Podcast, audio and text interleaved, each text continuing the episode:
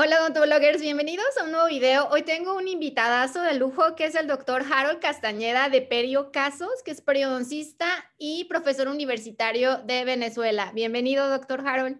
Muchísimas gracias, muchas gracias por la invitación. Por fin estamos juntos, ya teníamos tiempo con ganas de hacerlo y no habíamos tenido la oportunidad. De nuevo, gracias. Ya se dio el tiempo y, y nuestras agendas se acomodaron y me da mucho gusto que esté por aquí porque usted es un gran periodoncista y tiene una gran cuenta en Instagram que se llama Periocasos, que ahí podemos aprender de periodoncia muchísimo. Y siempre está subiendo todos los casos clínicos que, que está realizando en sus consultorios.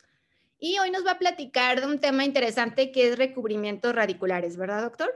Sí, así es. Algo bastante básico. Vamos a hablar de un poco de diferentes técnicas, vamos a hablar de la anatomía básica del periodonto, vamos a hablar microscópico, macroscópicamente, y bueno, algunos tips que les quiero dar para los que hacen recubrimiento radicular y para esos pacientes tal vez que no saben qué tienen en la boca y, es esto, pues, algunas recesiones gingivales y se pueden sentir identificados. Sí, como pacientes, ¿cómo puedes saber si tienes una recesión gingival? Te da sensibilidad, ¿verdad? Sí, así es. Bueno, ese es uno de, de los principales síntomas eh, que tiene el paciente, sensibilidad dental. Otra de, las maneras en que los pacientes llegan a la consulta es diciendo, mira, tengo un diente más grande que otro, me cepillo y me duele o mastico y siento que tengo una cuñita aquí y se señalan con el dedo y se meten el dedito y mira aquí, aquí. Y esas son las principales eh, maneras o motivos de consulta de los pacientes, sensibilidad y dientes un poco más grandes. Ok, cuando nos llegan a consulta, a nosotros como odontólogos generales hay que remitirlo siempre con un periodoncista. Bueno, mm, sí y no. A mí me encanta decirle a mis estudiantes, todos pasamos por la facultad de odontología. Todos hicimos eh, primer año, segundo año, depende del país donde estén, pero acá en Venezuela, por ejemplo, nosotros hacemos cinco y hasta seis años en algunas de las facultades con un curso básico. Eh, nosotros sabemos sondear, nos enseñan a sondear eh, los dientes, las encías, eh, nos enseñan qué es el nivel de inserción clínica, nos enseñan anatomía periodontal en primer año y pasamos toda la carrera haciendo eso. En Venezuela por lo menos atendemos pacientes desde el primer año y hablamos de que en toda la carrera estamos atendiendo aproximadamente unos 30 pacientes. Entonces, el que se lo remita al paciente debe ser, el que se lo remita del odontólogo al especialista debe ser ya con un diagnóstico. La idea obviamente es que operemos y que restablezcamos ese, ese periodonto a su nivel original, pero no siempre lo vamos a hacer, ni siempre están dadas las condiciones.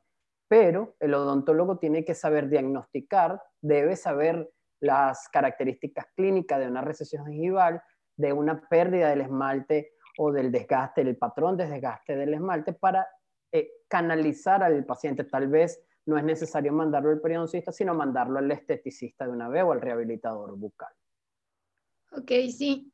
Saber nosotros diagnosticar y quizás darle las primeras fases de tartraje, raspado y alisado. Es obligatorio. Eso eh, no sé en México, pero en Venezuela es obligatorio que sepan. sí, los sí, estudiantes. claro hacer como esa primera fase antes de enviarlo al, al periodoncista. Así es. Yo he visto algunos casos este, en los que son maltratadas estas recesiones este, gingivales y son colocadas resinas, por ejemplo. Sí, eh, anteriormente, eh, estamos hablando de hace, hasta hace 10, probablemente 10 años que yo empecé mi posgrado, el odontólogo no refería a esto. Pocos pacientes iban al periodoncista para cirugía plástica periodontal. Mi abuelo, por ejemplo, es odontólogo, cirujano bucal, y yo estoy desde muy chiquito en un consultorio odontológico, y entonces, por experiencia, sé que, no se veía eso, no, no lo tomábamos en cuenta. Pero desde hace un tiempo por acá, gracias a Dios, eh, se ha visto la alternativa de la cirugía plástica periodontal en comparación o en contraste con la, con la rehabilitación o restauración de esas eh, recesiones gingivales, o sí, de esas recesiones gingivales o desgastes dentarios a nivel del cuello. Entonces, todavía vemos eso y obviamente en, en, la medida que van avanzando las redes sociales, el paciente se va dando cuenta de, algunas, de, algunos patrones que tiene y llega más directo a la consulta diciendo, mira, yo tengo una recesión gingival y quiero que me la trates de, con cirugía plástica periodontal en vez de ponerme lo que ponían antes. Y eso lo está diciendo ya el paciente, básicamente, no, no viene el odontólogo general eh, referido, por ejemplo. Ok, sí, los pacientes cada vez están más informados. Así es. Entonces, una recensión gingival, eh, ¿cuándo ya se, se, denomina una recesión gingival? ¿Cuántos milímetros del cuello? Bueno, claro. Recuerda que tenemos el diente y el diente se divide en corona anatómica, corona clínica y la raíz del diente. Generalmente, o básicamente, la encía está, en, si estamos hablando de dientes superiores, está por debajo del límite amelocementario, o sea, recubriendo toda la raíz del diente y parte de la porción de la corona anatómica de este diente, o sea, un poquitico de esmalte, que puede variar entre 1, 2 o 3 milímetros de recubrimiento, de, que la encía esté por encima del esmalte. ¿Cuándo denominamos que hay una recesión o clasificamos o diagnosticamos una recesión gingival? Cuando ya estamos viendo un milímetro de raíz dental, o sea, que estamos midiendo desde el límite amelocementario hasta el margen gingival un milímetro, dos milímetros, tres milímetros. Generalmente, si todavía tenemos la encía por encima del límite amelocementario y no hay eh, una claridad en lo que es la corona anatómica del diente y la raíz, todavía no hay recesión gingival. Ok. ¿Se diagnostica, lo podemos diagnosticar por, por al medirlo? ¿Lo podemos diagnosticar midiéndolo con la sonda? Sí, es lo ideal. Es la, es el gol estándar de la medición de la recesión gingival. Lo medimos con una sonda desde el límite melocementario al borde de la recesión. Algunos artículos y algunos autores dicen que la recesión gingival va desde el límite melocementario hasta el fondo de la bolsa, del saco periodontal o de la surco gingival. Entonces, no es simplemente los 2 milímetros que estamos viendo desde el límite amelocementario, hasta el margen gingival, sino que también incluimos el milímetro que haya de profundidad del sondaje. Ok. ¿Por qué se forman las recesiones? ¿Cuáles son las causas? Hay múltiples causas, es una enfermedad multifactorial. La principal causa que podemos mencionar es el cepillado traumático. Sin embargo, la Academia Americana de Periodoncia en el 2018, en su última, en la última actualización del, ¿cómo se llama? De la clasificación, dijo que no hay evidencia científica clara de que el cepillado dental sea la principal causa de recesiones gingivales. Ese en, un caso particular. Otras causas, eh, podríamos hablar de alimentos cítricos, de bruxismo, de traumas ocasionados con golpes o traumatismo netamente, piercings, la colocación de piercings está bastante o altamente asociado a las recesiones gingivales, sobre todo en la parte lingual de los dientes anteroinferiores y eh, de causa de, de etiopatología desconocida. Hay, hay un factor que se conjuga con todos estos factores y es que el paciente con un fenotipo periodontal fino, o sea, una encía muy finita, va a, ser, eh, va a estar más predispuesto a sufrir de una recesión gingival en comparación con un paciente que tenga un fenotipo periodontal o una encía mucho más gruesa. Entra también lo que es enfermedad periodontal, recesiones. Sí, claro, la, enfermedad periodontal eh, entra dentro de las causas, sin embargo, recordemos que el, la enfermedad periodontal es una enfermedad infectocontagiosa que va a producir una inflamación y esa inflamación va a producir una pérdida ósea y esa pérdida ósea va a ser generalizada. Entonces, si hablamos de una recesión gingival, eh, estamos hablando de básicamente por algunos de estos factores que te mencioné antes, pero cuando hay una recesión gingival por causa de enfermedad periodontal, estamos hablando de una enfermedad de que la enfermedad primaria es enfermedad periodontal, periodontitis básicamente. Entonces, diferencial, diferenciar por cuál es la causa de la pasa por descartar primero periodontitis. Luego de que sepamos que no es periodontitis, vamos a lo que es una anomalía eh, o a la clasificación de lo que es la anomalía mucogingival, que en este caso entraría la recesión gingival. Ok, hay que, hay que diferenciar.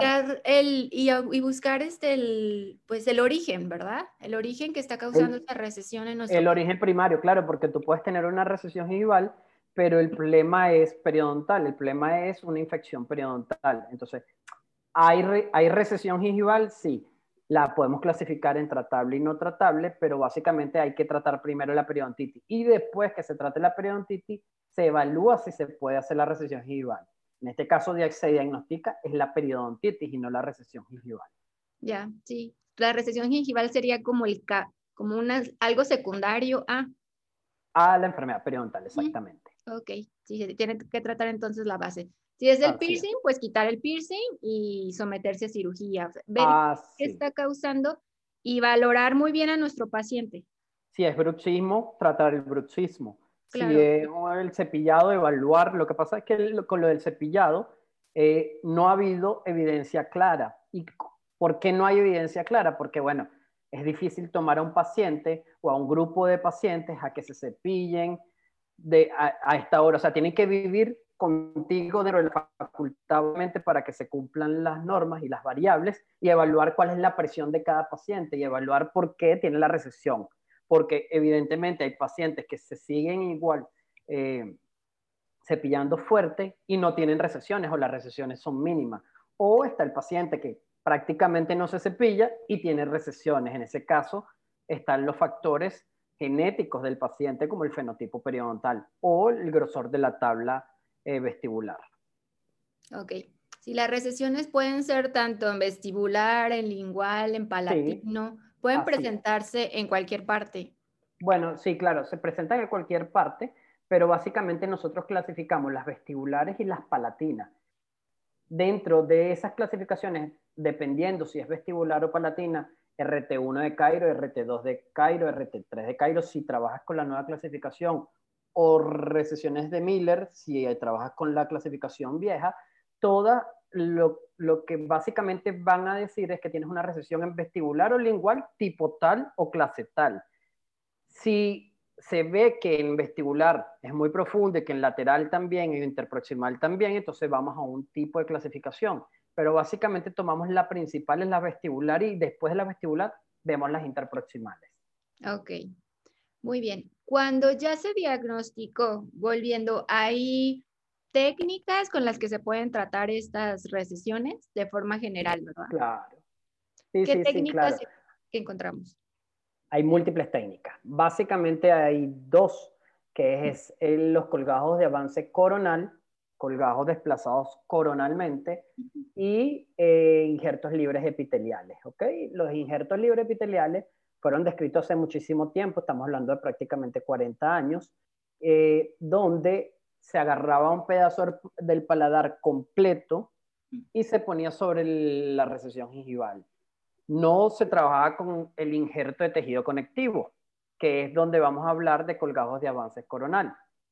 Para que los pacientes lo entiendan, un colgado de avance coronal es cuando agarramos la encía, si es superior y la jalamos hacia abajo, o si es inferior, la agarramos hacia arriba, la jalamos y la, la amarramos, por decirlo coloquialmente, suturamos. Sí. Cuando hablamos de injertos epiteliales, que ahorita es una técnica de nuevo eh, que se está tomando mucho en consideración por sus altos beneficios, no avanzamos el colgajo, simplemente abrimos una ventana que nos permita visualizar el periostio y agarrar el injertico y pegarlo en, donde está el periostio y la nueva en sí, donde queremos eh, colocar ese o recubrir la recesión gingival. Ventajas de las dos, las dos tienen sus ventajas. Desventaja del injerto libre epitelial, su característica estética.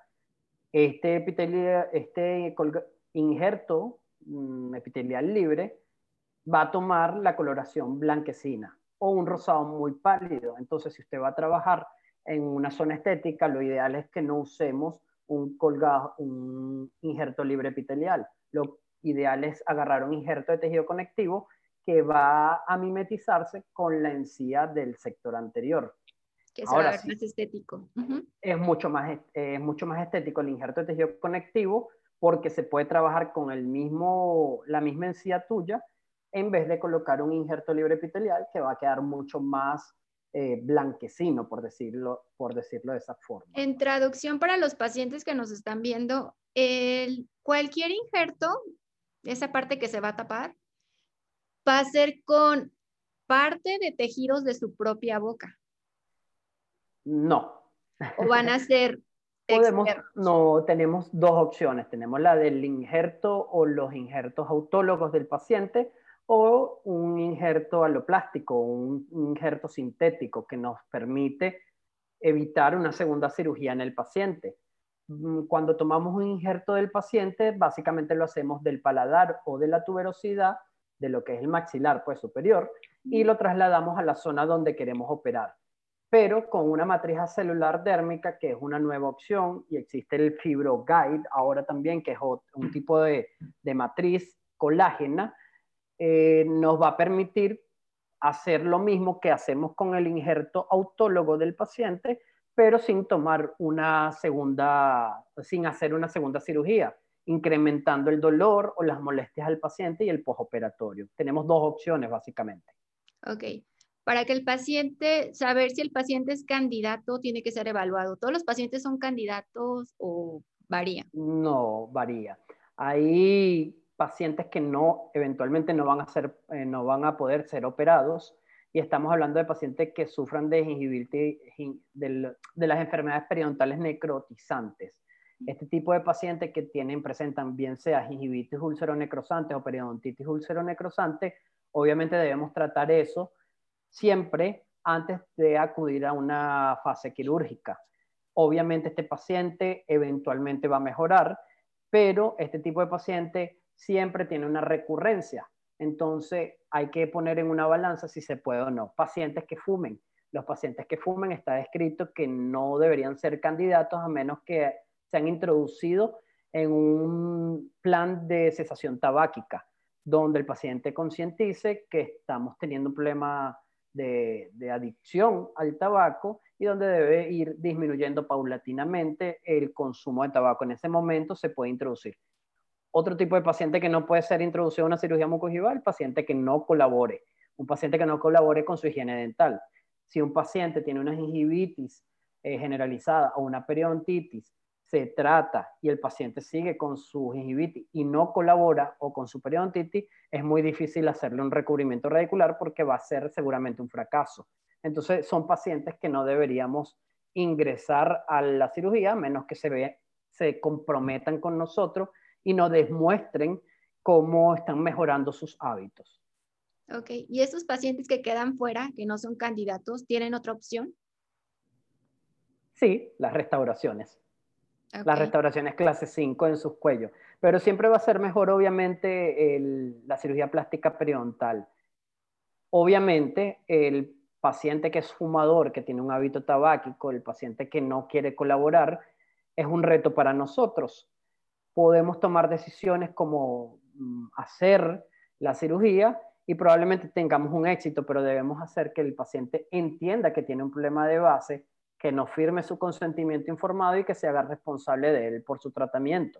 ¿Ok? Claro, claro sí, que sea responsable y que se comprometa, que, que va a poner de su parte, porque a fin de cuentas todo lo que hacemos es 50% nuestro procedimiento y 50% lo que el paciente... Yo se lo pongo al revés. Yo digo que el 20% es mío y el 80% es el paciente. ¿Sí? Porque es que nosotros nos vemos con el paciente una vez al mes, una vez cada tres meses, después de la cirugía a lo mejor dos veces en el caso mío, yo obligo a mis pacientes, obligo es una palabra muy fea, pues, pero yo comprometo a mi paciente a que vaya a los 7, a los 14, a los 21 días, porque a mí me gusta tomar fotos y lo hago firmar y le, hago, y le digo, si, si tú no vienes a eso, yo no respondo por la cirugía. Claro, compenso una cosa con la otra porque yo lo que quiero es que el paciente controlarlo y me tiene que demostrar que, que, que se está eh, limpiando bien sus dientes. Y en esas fases de 7, 14 y 21, yo puedo controlarlo mejor que si lo dejo ir, además de tomar bonitas fotos y, mi, y mis postoperatorios. Pero, pero ese tipo de paciente es muy difícil, eh, eh, son pocos los que podemos tratar de esa forma. Sí, Entonces, básicamente digo eso, yo, mi trabajo es el 20% y el tuyo es el 80%. Si tú fracasas, yo fracaso. Claro. sí es gran responsabilidad del paciente. uno puede hacer el mejor trabajo, pero si el paciente en su casa no hace nada, no se limpia, no tiene los cuidados, va a fracasar. fuerte, con unos hilos, con una sutura, va a fracasar seguro. va a fracasar, aunque el periodoncista haya hecho la mejor cirugía del mundo. Me pasó con un paciente en estos días. De hecho, voy a hacer un post pronto del fracaso de ese recubrimiento radicular. El paciente es muy buen paciente, buena higiene dental, un paciente que atendió mis, mis, mis recomendaciones, pero es un paciente que trabaja mucho. Entonces, eso fue, no sé, el 2 de diciembre que lo operé y el mismo 2 se fue a trabajar. Y a trabajar no es que trabaje en la computadora él solo, a trabajar él es comerciante y tenía que hacer ventas y hacer un poco de cosas. Y se fue a trabajar y empezó a hablar, hablar, hablar, hablar. Le dije, no hables, por favor, dos días tranquilito en tu casa. Y habló y me... Y cuando vino a los siete días, había una necrosis de la matriz celular dérmica en una parte. Y yo dije, bueno, él me dijo, no, es que bueno, sí, hice tal cosa y tal cosa. Y se me olvidó y me dice así, y habló el cachete para verse porque él sentía algo extraño. Entonces también incrementa el problema. Todo esto es una bola de nieve, todo esto va causando el fracaso del tratamiento. Y la semana pasada lo vi y no hay recubrimiento radicular. Aumenté fenotipo, pero no hay recubrimiento radicular y se lo comenté. Le dije, es un fracaso tuyo, es un fracaso mío, yo respondo por eso, pero sabemos quién fue el culpable. Y el paciente me dijo, sí, yo sé, pero igual, ¿qué hago? Nada, volverte a operar, pero necesito que esta vez sí estés tres días en tu casa sin hacer nada. Sí, el hecho de que no lleven, pues es no seguir los cuidados posoperatorios. Entra ahí eso de que la mejor cirugía, pero si el paciente no puso de su parte, anduvo haciendo mil cosas, pues no, va a fracasar a fin de cuentas. Es parte de comprometerse, como dice usted, doctor, sino cuántas veces se va a tener que hacer la cirugía. Es un compromiso total, es un compromiso y para eso tú tienes que ganarte la confianza del paciente también trabajar, hablar, mostrar. Lo importante para mí de Periocasos, de mi cuenta en Instagram, no solo es enseñar a mis colegas, porque como tú sabes, como es tu cuenta, eh, es una cuenta básicamente académica, es una cuenta para que nuestros colegas aprendan algo que nosotros no aprendimos cuando estábamos estudiando o cuando salimos al ruedo, como decimos acá en Venezuela, cuando salimos a trabajar y, y ya no tenemos el librito, sino que tenemos trabajo, trabajo, trabajo y no nos damos cuenta. Pero también lo uso para mis pacientes. Yo a mis pacientes se los muestro y digo, mira, este caso, tengo dos años de esto, esto pasó así. Y entonces les muestro el antes y el después. Y después que ellos ven eso, me voy a mi computadora. Y en la computadora es que les muestro el paso a paso. Pero me sirve para, para concientizar a los pacientes y les digo, mira, te puedes ir, ves todos mis casos y ves cuáles son mis recomendaciones las estudias y si tienes alguna pregunta me la haces. Si no, no me vengas a preguntar cosas que pueden estar respondidas o que sabes que no vas a hacer. Si tú no cumples algunas cosas que yo te voy a, recomendar, no, no podemos hacer nada. Periocasos es muy informativo, tienen que seguirlo en Instagram. ¿Tiene alguna otra red social o solo Instagram? No, solo, bueno, tengo Facebook, un personal profesional. Estoy trabajando, eh, este año tengo un proyecto buenísimo, una página web. Eh, estoy montado sobre eso, eh, te lo estoy diciendo a ti en, primicia, por decirlo de esa forma. Y va a ser básicamente una página web donde, lo mismo que Periocaso, pero con más completo, con foros, preguntas que hagan personas del mundo, de todas partes del mundo, donde todos lo puedan ver, el que quiera ingresar, el que quiera postear un caso clínico lo postee y discutamos todo eso. Eso viene por allí. Probablemente en el primer trimestre del 2020 vamos a tener otra, otra red social, pues, para, para mejorar nuestra academia. En este 2021, Periocasos viene con todo. Esperemos. No, está muy interesante su cuenta porque, bueno, nos damos cuenta que usted a todos los pacientes lleva ese control fotográfico, ¿verdad? Sí, a la mayoría, a la mayoría de los pacientes. Hay unos que obviamente hay veces que me pasa que no tomo foto del caso eh, y me arrepiento. Yo tengo, yo empecé tomando fotografías, me lo inculcó el posgrado, la residencia en el posgrado. Compramos nuestras cámaras, compramos nuestros print flashes y poco a poco fuimos evolucionando. Luego hice el curso de When Picture Really Matter del doctor Aguiar y el doctor Jesús Hosto hace cuatro años y medio y me abrió un poquito más la, la, cabeza. No está 100% recomendado para el que lo quiera hacer. Ellos son unas personas venezolanos que tienen mucho talento y siempre están innovando en la parte de fotografía. Y también tiene tips para tus redes sociales, tiene tips para tus presentaciones y conferencias. Y de allí empecé a avanzar poco a poco, poco a poco. Y básicamente lo que hice fue lo que yo le dije a, mi, a mis pacientes. Primero formé mi equipo.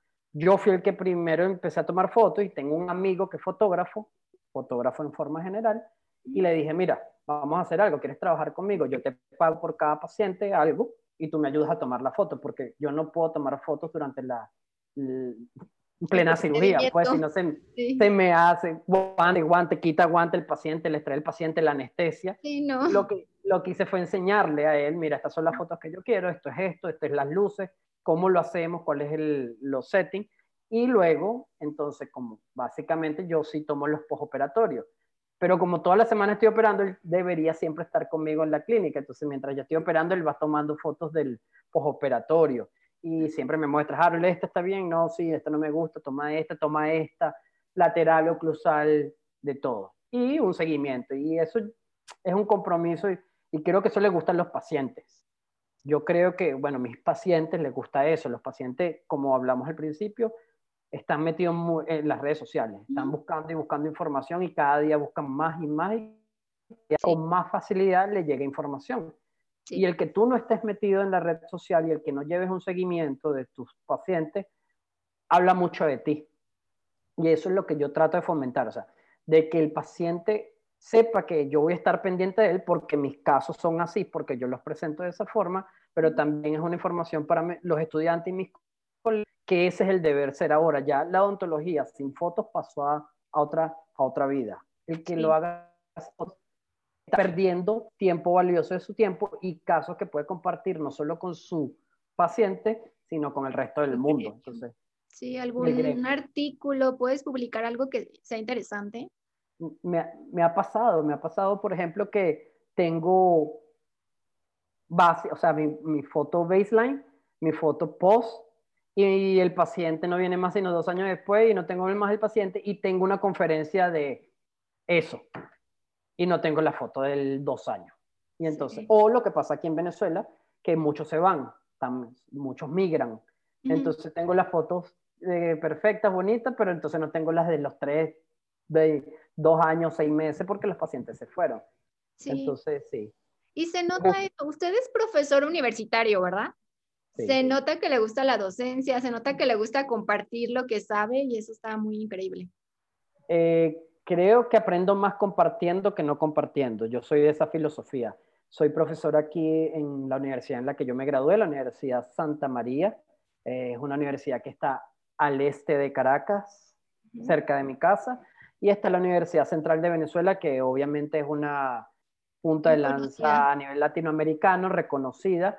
Y eh, soy profesor, a veces colaborador de la cátedra de periodoncia en el pregrado, pero mi, mi, carga horaria está es concentrada en el posgrado, en los residentes del posgrado. Yo voy y estoy con ellos, les enseño las nuevas técnicas o discutimos casos, los ayudo a operar, estoy supervisándolos. Pero en la Universidad Central de Venezuela estoy básicamente en el posgrado. Sí, nos puede platicar ya para terminar. Eh, ¿En dónde lo pueden encontrar? Me dice que está en Venezuela, exactamente. Eh, Sí, estoy en Venezuela, ubicado en, bueno, eh, Altamira, Los Palos Grandes, se llama la zona donde estoy, eh, en un grupo odontológico súper bueno, donde existen eh, tengo tres protecistas que trabajo ahí en ese consultorio, además en mi otro consultorio en, un poquitico más acá, hacia Boleita se llama, estamos otros grupos odontológicos, a la orden, mis números están en la red social, está público, mi correo está a la orden también. Me pueden escribir con, cuando quieran y preguntar lo que sea. En Instagram, como Periocasos, lo Arroba Periocasos, sí, arroba Periocasos. Pueden contactar, ya sea que nos estén viendo un paciente que le interese, ya sea un colega que tenga alguna duda. Usted es un doctor muy accesible, doctor Harold, y sé que si llegan con alguna duda o pregunta, usted los va a asesorar. Sí, sí, gracias a Dios. Esto, esto nos ha, me ha abierto las puertas en el mundo. Tengo amigos alrededor del mundo, igual que tú. Eh, gracias a esto también he podido viajar Jamaica, Honduras, Panamá a dar algunas conferencias, a conocer amigos, a discutir puntos de vista. Buenísimo. Este, esto es una red social que de verdad he aprovechado y, y me ha abierto las puertas a nivel mundial. Sí, creo que siempre compartir, como usted dice, compartir te da más, te da más de lo que tú das, ¿no? Recibes más de lo que das. Así es, así es. Y además que estás haciendo algo que, que te hubiese encantado que hicieran contigo cuando estudiaras. A mí me, encanta, o sea, me hubiese encantado que hubiese un profesor, sí los tuve, pero no teníamos las redes sociales, no teníamos a la no que tenemos ahorita digitalmente. Y entonces era más difícil entender las cosas, sino leerlo en el libro, leerlo en, el artículo en blanco y negro. No es que soy viejo, no es que soy viejo, tengo 37 años, pero, pero ha sido un cambio básicamente de 10 años para acá. Y eso ha impactado muchísimo a nivel odontológico. Sí, y que la información y los avances tanto en medicina y en odontología van rapidísimo y que ya los libros que encontraba uno en la universidad pues ya no están actualizados. No, no, no, no, para nada. Y ya los libros ni siquiera los sacan prácticamente en, páginas, en folders, sino que es todo digital, te lo mando digital y ya. Más económico, más ecológico, más rápido. Y más actualizado. Y más actualizado. Iba cambiando todo, todo en sintonía. Pues agradezco mucho su tiempo, doctor, de que nos explicó de forma breve pero concisa todo lo que es los recubrimientos pulpares recubrimientos radiculares, perdón, y este nos habló todo sobre periodoncia. Ya estoy cambiando de especialidad. No, no, no. Este, muchas gracias y no olviden seguirlo en Periocasos en Instagram. Y gracias por su tiempo, doctor Harold Castañeda. Espero, no, gracias a ti por la invitación. Espero pronto ir a visitarte, de compartir algo académico y social, unas chelas por allá, una... Aquí es la tierra del tequila, es la tierra del tequila, doc. Tequila, eh, los, los, habaneros de ustedes, que he tenido bastante buena experiencia con eso. Torta ahogada, bienvenido. No me gustó mucho la torta ahogada. Fue lo único que creo que no me gustó. O sea, no. Sí, está, está, rara. Pero no estoy acostumbrado, sí. Sí, es algo raro. Para algo allá en extranjero, inclusive no estés cerca de aquí, se les parece raro. Pero sí, un tequilito cuando guste, acá es bienvenido. Del, delicioso, me encanta, claro que sí. Espero estar en el 2022 por allá. Estoy haciendo unos planes para que pase la pandemia, estar en el 2022 visitando amigos y además viendo si hacemos algo académicamente. Claro, me parece perfecto. Pues muchísimas gracias por su tiempo. No olviden seguirlo en Instagram como Periocasos y muchísimas gracias. Un abrazo hasta Venezuela. Gracias, igualmente. Suscríbanse a mi canal y sigan al doctor Harold. Nos vemos. Bye. Chao, bye.